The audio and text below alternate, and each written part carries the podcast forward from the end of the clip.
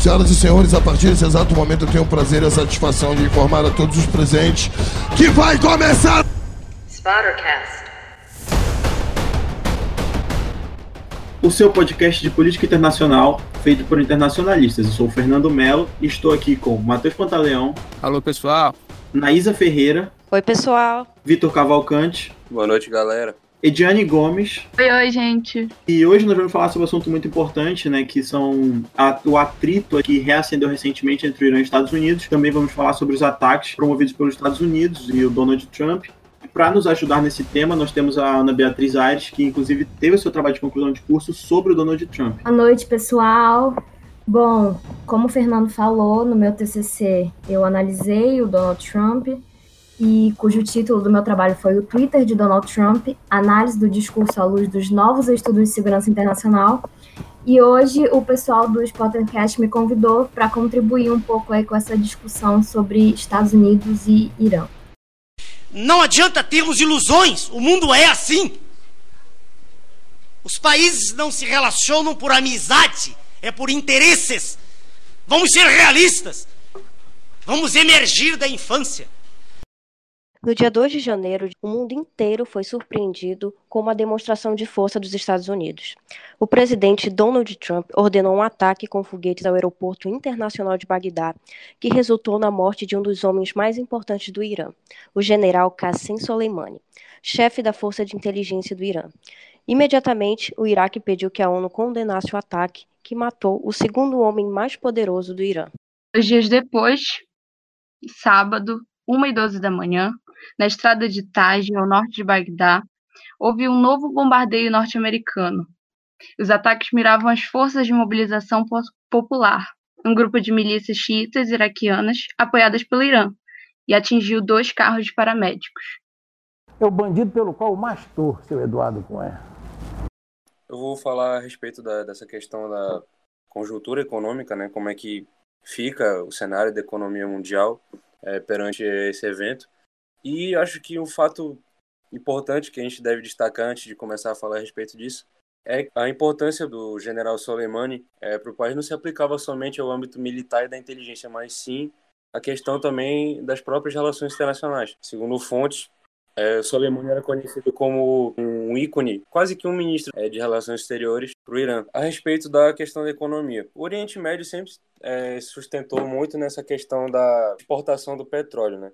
É uma fonte de energia muito utilizada atualmente, é o que possibilita a produção de gasolina, enfim, de vários tipos de combustíveis e etc. E no que que isso implica? Com a morte do Soleimani, a gente tem um aumento severo é, no preço do barril do petróleo. Até então, o preço do barril está em 69 dólares, uma quantia bem, bem alta, assim, se a gente for parar para pensar e a economia mundial até então se encontrava em um cenário de reestruturação, a gente pode dizer assim, não de reestruturação, mas de estabilização. E a expectativa é muito boa para a melhoria da economia com o acordo comercial provisório entre os Estados Unidos e a China.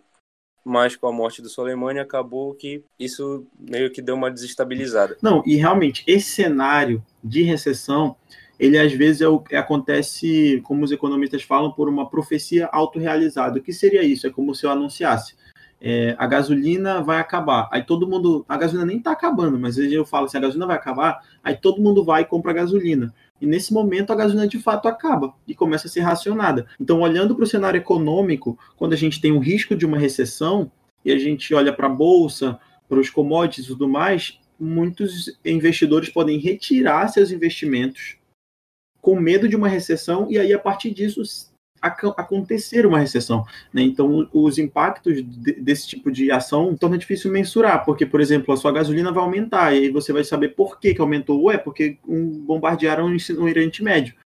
Where I could stand in the middle of Fifth Avenue and shoot somebody and I wouldn't lose any voters, okay? It's like incredible. Bom, para compreender a investida dos Estados Unidos ali na região do Irã, é preciso compreender que houve uma espécie de mudança de interesses ali dentro do Oriente Médio. Os Estados Unidos eles tiveram uma espécie de derrota geopolítica ali dentro da Síria, onde eles não conseguiram é, desbancar o governo do ditador Bashar al-Assad, que teve grande suporte da Rússia para conseguir esse suporte dentro do poder. Depois de um hiato, os Estados Unidos volta a pressionar o Irã com sanções, com medo de que, já avisando uma, a sua influência, impedir que outros atores possam vir a ter mais influência ali dentro do Oriente Médio. Um, essa é uma das razões. É claro que também tem a questão das eleições, isso eu vou aprofundar no decorrer da minha fala. Mas basicamente, preciso ressaltar o fato de que a China, no pronunciamento do Xi Jinping, na reunião do Partido Comunista, falou que até 2030 a China ela pretende é, ultrapassar a influência dos Estados Unidos a nível geopolítico, militar e econômico. E assim, uma investida ali dentro do Irã seria importante para evitar que em um futuro, em um futuro, a China ela possa ter influência sobre o petróleo ali daquela região. Outra questão também é que o Irã é um player anti-hegemônico muito importante ali dentro do Oriente Médio. O Irã ele bate de frente com aliados importantes dos Estados Unidos, como Israel e a Arábia Saudita. Ali dentro é, do Oriente Médio há uma disputa por poder regional entre a Arábia Saudita e o Irã. Esses dois países eles financiam é, guerras paralelas. A Arábia dá suporte a povos, não exatamente povos, a grupos de origem sunita, enquanto a, o Irã dá suporte a grupos de origem xiita. E eles financiam essas guerras paralelas para conseguir obter influência dentro da região. Outra forma, outra motivação que pode vir a influenciar esse ataque também a nível geopolítico, a nível pensando de forma geoestratégica, é impedir que, como eu falei antes, que o Irã ele possa a, vir se chocar também com Israel, porque o Irã ele pode financiar, pode vir a financiar, já tem é, participações, é, parcerias com o Hezbollah para minar a influência de Israel ali dentro. Outra motivação para esse ataque poderia ser esse. Mas apesar de tudo isso, a grande questão é por que os Estados Unidos fazer isso agora? Já havia a noção é, da influência estratégica, da influência política do Irã ali dentro, mas a maioria dos analistas, quando a gente vê Ilan Goldberg, um dos principais especialistas do Oriente Médio, publicou uma análise para Foreign Affairs, é, ó, acho que logo no dia do, do evento, é impossível praticamente dissociar esse evento das eleições. É, o Donald Trump ele vem tentando é, fortalecer esse instinto ultranacionalista, esse, ultra, esse ultranacionalismo que o elegeu em 2016. E ao tentar enxergar isso, ele tenta garantir a sua reeleição. Algo que já não está, aparentemente, pelo menos, não bater muito bem com a opinião pública, porque já estão havendo protestos contra essa investida. Por outro lado, uma das alternativas que o Irã ele pode vir a exercer ali dentro para se defender pode vir a ser o sufocamento do Estreito de Hormuz. O Estreito de Hormuz, hoje, ele é o principal gargalo econômico da, no aspecto de petróleo. É, navios petroleiros a gente passa por lá e cerca de 20% da circulação do petróleo mundial passa por lá. Se o Irã ele começa a atacar os navios que passam por ali, se ele começa a, sufocar aquela região, até mesmo interceptar a passagem de petróleo por ali, é, ele pode vir a provocar uma crise, uma crise global, porque pode até não conseguir impedir que o petróleo chegue a todos os países que dependem dessa passagem. No entanto, pode fazer com que a falta de petróleo em determinadas regiões eleve o preço do petróleo em outras regiões. Who am I? Why am I here?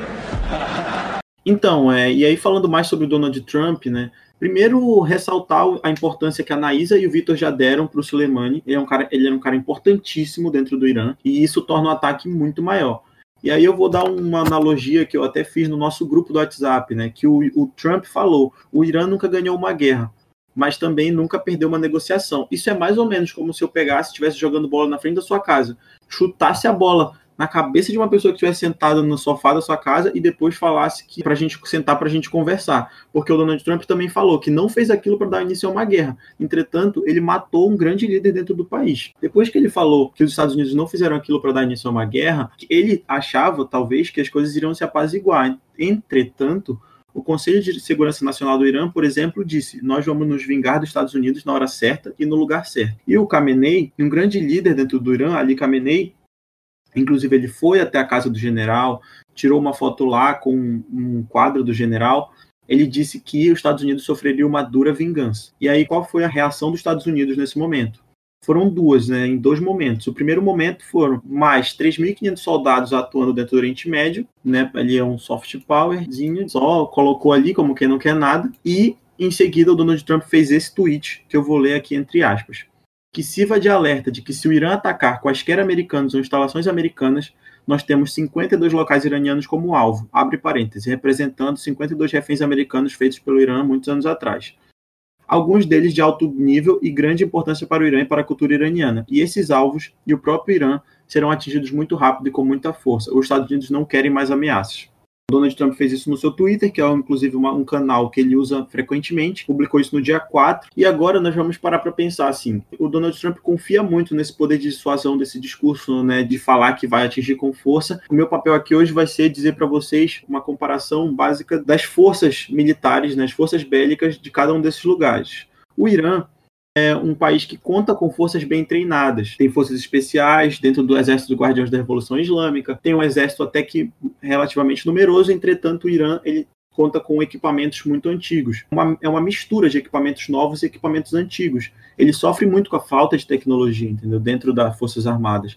E a sua indústria de produção de armamentos, ela se concentra mais em mísseis balísticos, equipamentos teleguiados, Porém, a gente sabe que isso não resolve qualquer, qualquer conflito, que às vezes você precisa de um veículo, você precisa de um fuzil, e o Irã realmente ele deixa a desejar nesse aspecto. O Irã tava, ele, ele busca muito que? O co-desenvolvimento, a importação e a transferência de tecnologia para tentar superar essa lacuna que eles têm muita consciência que possuem dentro das Forças Armadas. E a China e a Rússia estavam aparecendo como grandes fornecedores potenciais. Porém, quando você vai adquirir esse tipo de, de equipamento bélico, muitas vezes há uma, uma cláusula que chama dia de adoção. E aí você fecha o contrato e apenas cinco anos depois que você vai realmente começar a adquirir esse tipo de equipamento. Então, de forma sintética, o Irã, dentro dessa conjuntura, ele tem muito potencial e ele quer atingir esse potencial mas ele está limitado pela falta de tecnologia e pela burocracia internacional que é imposta sobre ele. E os Estados Unidos, de outro lado, ele é um país, uma, uma maior força militar do mundo, extremamente bem treinada e desenhada para não só projetar poder, como a intervir ao redor do mundo, como interviu agora né, nesses bombardeios e como já interviu várias vezes no Oriente Médio e em outros locais. E apesar de a nova administração, Lacey, Donald Trump, estar focado em defesa nacional, os Estados Unidos continua sendo uma grande potência militar, continua tendo muita força para intervir em diferentes locais. Uma coisa interessante é que o Irã tem um o setor cibernético muito bem desenvolvido. Ele já vem sendo muito desenvolvido desde 2010, então nós temos aí 10 anos de investimentos em desenvolvimento cibernético. Aliás, uma coisa muito curiosa é que, como o próprio Matheus Pantaleão falou pouco tempo atrás, o Irã tem adversários dentro do Oriente Médio, né, como a Arábia Saudita e tudo mais, e, por exemplo, em 2017, é, aconteceram múltiplos cyberataques partindo do Irã. Um, desses, um dos alvos foi, por sinal, a Arábia Saudita, companhias da Arábia Saudita dos Estados Unidos e também o parlamento inglês, mostrando que, de fato, como o Panta falou, a Arábia Saudita ela tem essa rivalidade com o Irã pelo domínio regional. Os Estados Unidos, do outro lado, óbvio, ele também tem uma parte de cyber defense muito bem desenvolvida, né?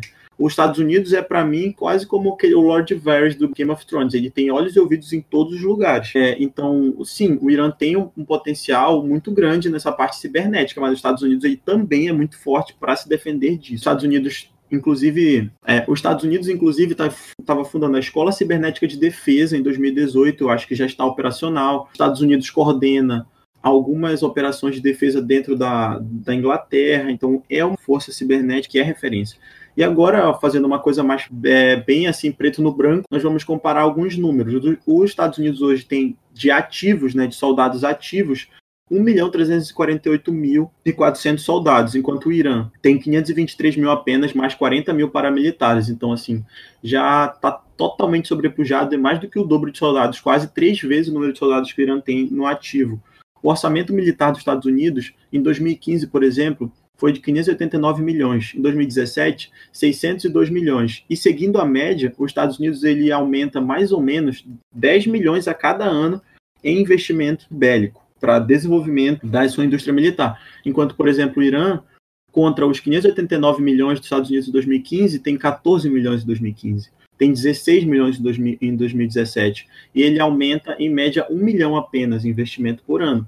Então, todo esse investimento vai se traduzir numa diferença colossal quando a gente fala de armamento. Só em aeronave de ataque ao solo, os Estados Unidos têm mil a mais do que o Irã, 1.100 a mais do que o Irã, por exemplo. É 1.696 contra 505. É, em combate terrestre, isso inclui tanques de guerra, são 6.287 contra 1.210. Eu não vou falar todos aqui, mas é a diferença é realmente muito grande. A parte naval, por exemplo, não, é, não parece tão grande olhando de fora. São 415 nos Estados Unidos e 300 no Irã. Entretanto, desses 300 do Irã, são 34 submarinos convencionais de patrulha, enquanto nos Estados Unidos nós temos 68 submarinos nucleares, 11 porta-aviões, 68 destroyers. Então é uma coisa absurda. E outra coisa que eu até quero assim te complementar é falaste a respeito do é, de como os Estados Unidos é, têm essa questão do, do militarismo é, muito presente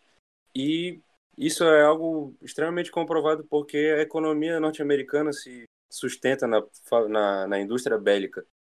Fora que internamente nós temos influências não só dentro de casa, dentro da casa de um cidadão americano, mas também de coisas externas, como por exemplo o próprio futebol americano. O futebol americano é o esporte mais acompanhado é, nos Estados Unidos e para ver como ele tem tanta influência, o primeiro esporte mais assistido ao futebol americano e o segundo mais assistido ao futebol universitário. E dentro de, é, destes dois esportes existe é um apoio, um suporte muito grande ao exército norte-americano. Eles têm uma cultura já que valoriza muito o heroísmo presente é, na carreira militar. Ou seja, isso é algo que influencia diretamente o crescimento de, de cada cidadão. Ou seja, eles conseguem fazer com que cada vez mais pessoas é, se interem no meio militar e contribuam com é, a formação do exército norte-americano. A via de complementar o Vitor é interessante a fala dele porque ela mesmo mostra a importância da cultura bélica, essa ideia de cultura bélica dentro de uma grande potência. No caso, é, os Estados Unidos, se a gente for pegar hoje, principalmente pelo governo Donald Trump, o secretário de Estado, Mike Pompeo, ele foi duramente é, criticado ano passado dentro do Congresso por ter é, sido pressionado por lobbies da Raytheon a dar a ajudar a participar, a colocar os Estados Unidos dentro da guerra do Iêmen. É, a guerra do Iêmen que é um dos gargalos de disputa regional entre o Irã e a Arábia Saudita. E aquela coisa, é, dentro dessa disputa, quem mais pode vir a ser prejudicado, pelo menos fisicamente, a nível econômico, pode, ser, pode vir a ser justamente esses aliados dos Estados Unidos ali dentro. Como o Fernando disse, esse cyber power da, do Irã, ele vem sendo importante não só na questão de ataque cibernético, mas também na questão da espionagem industrial. É, lembrando que, devido a essa defasagem tecnológica, uma das alternativas de países que têm um bom, bom poder, um bom cyber power, mas que não tem tanta tecnologia é, a nível militar, é uma das técnicas deles é justamente a espionagem industrial para conseguir superar é, essa defasagem tecnológica e conseguir é, ter mais vantagens a nível militar estratégico. Primeiro, obrigado, Panto, que eu não sabia qual era o termo correto. Eu, tava, eu não sabia que existia essa palavra cyberpower. E segundo, realmente, o Irã usa muito isso. Tipo, o Irã sabe que os equipamentos deles são defasados, então eles usam esse cyberpower somado a estratégia e conhecimento da região para superar né, as dificuldades de contingente no, no próprias Forças Armadas e equipamentos muito antigos. E uma declaração assim que saiu esses dias, no sábado, dia 4, foi sobre o ministro de Relações Exteriores da Alemanha, o Heiko Maas. Na verdade, não sei se estou falando certo, né? Porque é alemão, peço desculpas. Mas ele disse: todos temos que estar conscientes de que qualquer provocação pode levar a uma espiral de violência incontrolável com consequências imprevisíveis para toda a região e também para a segurança da Europa. E aí, complementando isso, eu tenho uma parte de um texto escrito na Foreign Affairs pelo Nicholas Miller e pelo Vipin Narang. Eles disseram: a não ser que Washington e outros governos ajam de forma rápida, os estudiosos podem olhar para 2019 como um ponto de inversão de uma era relativamente calma para uma intensa competição de, e proliferação nuclear, o início de uma perigosa nova era nuclear, com uma, um pequeno adendo, ou não tão pequeno assim. Eles disseram isso em novembro de 2019. E hoje, 5 de janeiro de 2020, depois de todos esses ataques, acho que o quadro é ainda um pouco mais pessimista. Claro, nós temos que torcer sempre para que isso não aconteça, mas pode sim acontecer. E seria muito trágico se esse conflito deixasse de ser uma guerra fria, digamos assim, com várias aspas, e acabasse se tornando um conflito direto. Porque os dois países têm muito poder, apesar dos Estados Unidos ter muito mais, os dois países têm muito poder e também têm poder nuclear coisa que foi aprovada, o senhor tem apenas dois tem projetos? 500, tem uns 500 projetos apresentados. Não, 170 e poucos. O senhor tem apenas que seja dois... 170, não tem problema. O senhor tem apenas dois aprovados. Tá. Nenhum... É, bom, pessoal, eu pontuei aqui alguns argumentos de forma que eu pudesse me expressar de uma forma concisa, mas longe de ser simplista, porque não dá para ser simplista é, diante de um cenário desses que é muito complexo. Então, o campo da política externa, ele sempre ocupa um espaço de grande importância nos Estados Unidos, a gente sabe disso, é, tendo em vista a grandiosidade que esse ator possui dentro do sistema internacional. E sob a gestão do Donald Trump, não poderia ser diferente, né? Quando ele ainda era candidato à presidência, ele teceu várias críticas diversas vezes ao que ele chamou de guerras sem fim, e quando ele falava guerra sem fim, ele queria se relacionar à presença e às ações norte-americanas no Afeganistão, no Iraque e na Síria, por exemplo. Então, ele defendia a retirada de tropas desses territórios e ele prometeu que faria isso caso ele se tornasse presidente. De fato, houve uma redução né, no contingente militar norte-americano nesses países. No caso da Síria, por exemplo, o Trump ordenou a saída dos militares em outubro do ano passado. Contudo, essa retirada né, dos militares norte-americanos do Oriente Médio acabou levando à criação do que a gente chama de vazios de poder, que aí eles puderam ser ocupados né, por inimigos dos Estados Unidos, e a rede de inteligência do Soleimani, inclusive, foi uma dessas ocupantes da, do vazio de poder. Outra medida prometida pelo Trump durante a campanha também foi a de sair do acordo nuclear que foi negociado em 2015 entre o Irã e os membros permanentes do Conselho de Segurança da ONU e mais a Alemanha. Só para a gente relembrar, nesse acordo, o Irã se comprometeu a reduzir as atividades nucleares, mais especificamente o beneficiamento, o enriquecimento de urânio, né? E em troca, ele teria é, sanções financeiras mais leves. Promessa feita, promessa cumprida, né, pelo Trump. Em 2018, ele desfez o acordo, né, tirou os Estados Unidos do acordo e adjetivou o Irã como sendo o maior patrocinador estatal de terror do mundo. Quando foi hoje, a TV estatal iraniana informou que o país não vai mais cumprir os limites que foram impostos pelo acordo.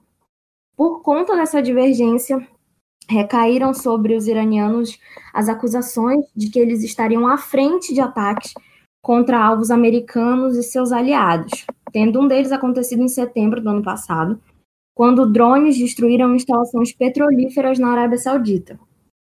Bom, vamos trazer a, a nossa fala para um período um pouco mais recente, um pouco depois de setembro.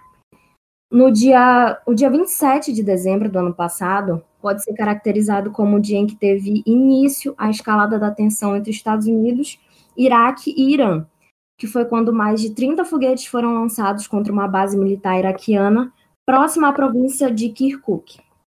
Nesse episódio, um civil americano foi morto e outros quatro feridos, e a autoria do ataque foi atribuída pelos Estados Unidos à milícia Kataib Hezbollah, que é financiada pelo Irã. Então, em resposta a essa ação, o governo norte-americano realizou ataques aéreos que acabaram matando 25 milicianos iraquianos e deixaram mais de 50 feridos. Para inflamar ainda mais esse cenário, no último dia do ano, manifestantes invadiram a embaixada dos Estados Unidos em Bagdá, no Iraque, e o Trump acusou novamente o Irã de estar por trás desses ataques. No Twitter, ele afirmou que o Irã pagaria um preço muito alto se houvesse mortes ou algum dano em instalações americanas, e garantiu que não se tratava de um aviso, e sim de uma ameaça. No final, para deixar o tweet mais suave, desejou um feliz ano novo. E aí, cerca de 48 horas depois, o Trump ordenou o ataque que acabou matando Soleimani. Diante da relevância da morte dele, né, de Soleimani, e também de todas as consequências que ela poderia trazer, era necessário que a opinião pública se convencesse de que essa havia sido a decisão certa a ser feita. Afinal, a gente tem que levar em conta todo o contexto de ano eleitoral, de impeachment tramitando. E, segundo Trump, ele fez o que fez pela proteção inegociável das vidas e dos interesses norte-americanos. Teve quem apoiasse e quem discordasse da ação, claro. Ontem, no sábado, o Trump foi para o Twitter de novo e disse que tinha na mira 52 alvos no Irã, como o Fernando já falou, e que não hesitaria em atacá-los se houvesse alguma ação iraniana. Hoje, o exército do Irã respondeu às ameaças e afirmou que duvida que Trump tenha coragem de executar seus planos.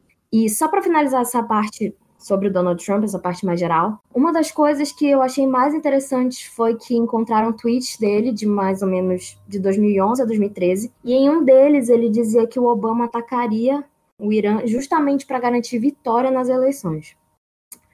É, além disso, pessoal, é muito importante que a gente continue acompanhando os desdobramentos desse cenário, né? Um deles, inclusive, se deu hoje, que foi quando o parlamento iraquiano votou uma resolução pedindo que as tropas americanas deixassem o Iraque. Acho que, tipo, no fim das contas, é, o mais importante, acho que uma das coisas importantes de serem pontuadas é que essa urgência dos Estados Unidos ter atacado o Irã justamente agora, acho que para além das pretensões é, de eleitorais do Donald Trump, acho que a gente tem que ver também que essa influência que a Rússia tem nas questões do Oriente Médio, a China indiretamente pode vir a ter nas questões do Oriente Médio, até mesmo a China que tem influência sobre a África também. Essa urgência dos Estados Unidos em fazer, em demonstrar esse ato, é uma espécie de demonstração de força, porque é indissociável uh, essa questão da multipolaridade, essa multipolaridade que se acentuou dentro do sistema e que meio que atenuou a força dos Estados Unidos. Então, é, essa demonstração de força, ela vem justamente de alguma forma para também demonstrar que os Estados Unidos ainda têm poder para isso serve para reforçar o discurso, serve para reforçar a ideia do imperialismo norte-americano. Mas eu acho que, para além do discurso fácil de imperialismo norte-americano, de vilanismo norte-americano, é, como já foi citado aqui, não é somente os Estados Unidos que usa estratégias imperialistas. Há várias formas de reforçar, de exercer imperialismo, tanto a nível global quanto a nível regional, como foi exemplificado pela questão do Irã, pela questão da Arábia Saudita, pela questão da Rússia e que age, que participa ativamente dessas coisas. Então, para o ouvinte, eu acho que é importante esclarecer que não há vilões e bons mocinhos. A gente geralmente a gente e quando se trata de invasões e disputas geopolíticas a nível global, a gente sempre acaba chegando na ideia do Hans Morgenthau, princípio realista que ele constrói lá de que a política internacional é a moral. Não existem é, vilões e bonzinhos quando se trata de sistema internacional. When Mexico sends its people, they're not sending their best. They're not sending you. They're not sending you. They're sending people that have lots of problems. Então, pessoal, esse foi o nosso episódio de hoje, né? Essa questão da crise, desse, desse entrave, dessa crise entre o Irã e os Estados Unidos. Queria agradecer a presença da Bia, fez colocações muito importantes para a nossa discussão. Então, pessoal, queria aproveitar para agradecer de novo o convite de vocês e parabenizar a iniciativa do podcast. São iniciativas como essa que democratizam informações que, por vezes, são vistas como distantes. As pessoas, às vezes, não se interessam por política externa, por achar que é algo muito complexo, de fato é, mas tem que estar ao alcance de todos, porque é muito interessante e, por vezes, tem efeitos nas nossas próprias vidas que a gente nem percebe. Nesse caso, vamos falar, pode ser a gasolina, o preço da gasolina, né? Por causa do petróleo. E meus parabéns a isso. Desejo muita sorte aí, que venham muitos outros episódios do podcast. Muito obrigado. Obrigada. Obrigada. E é isso. Espero vocês no próximo episódio. Obrigado, pessoal.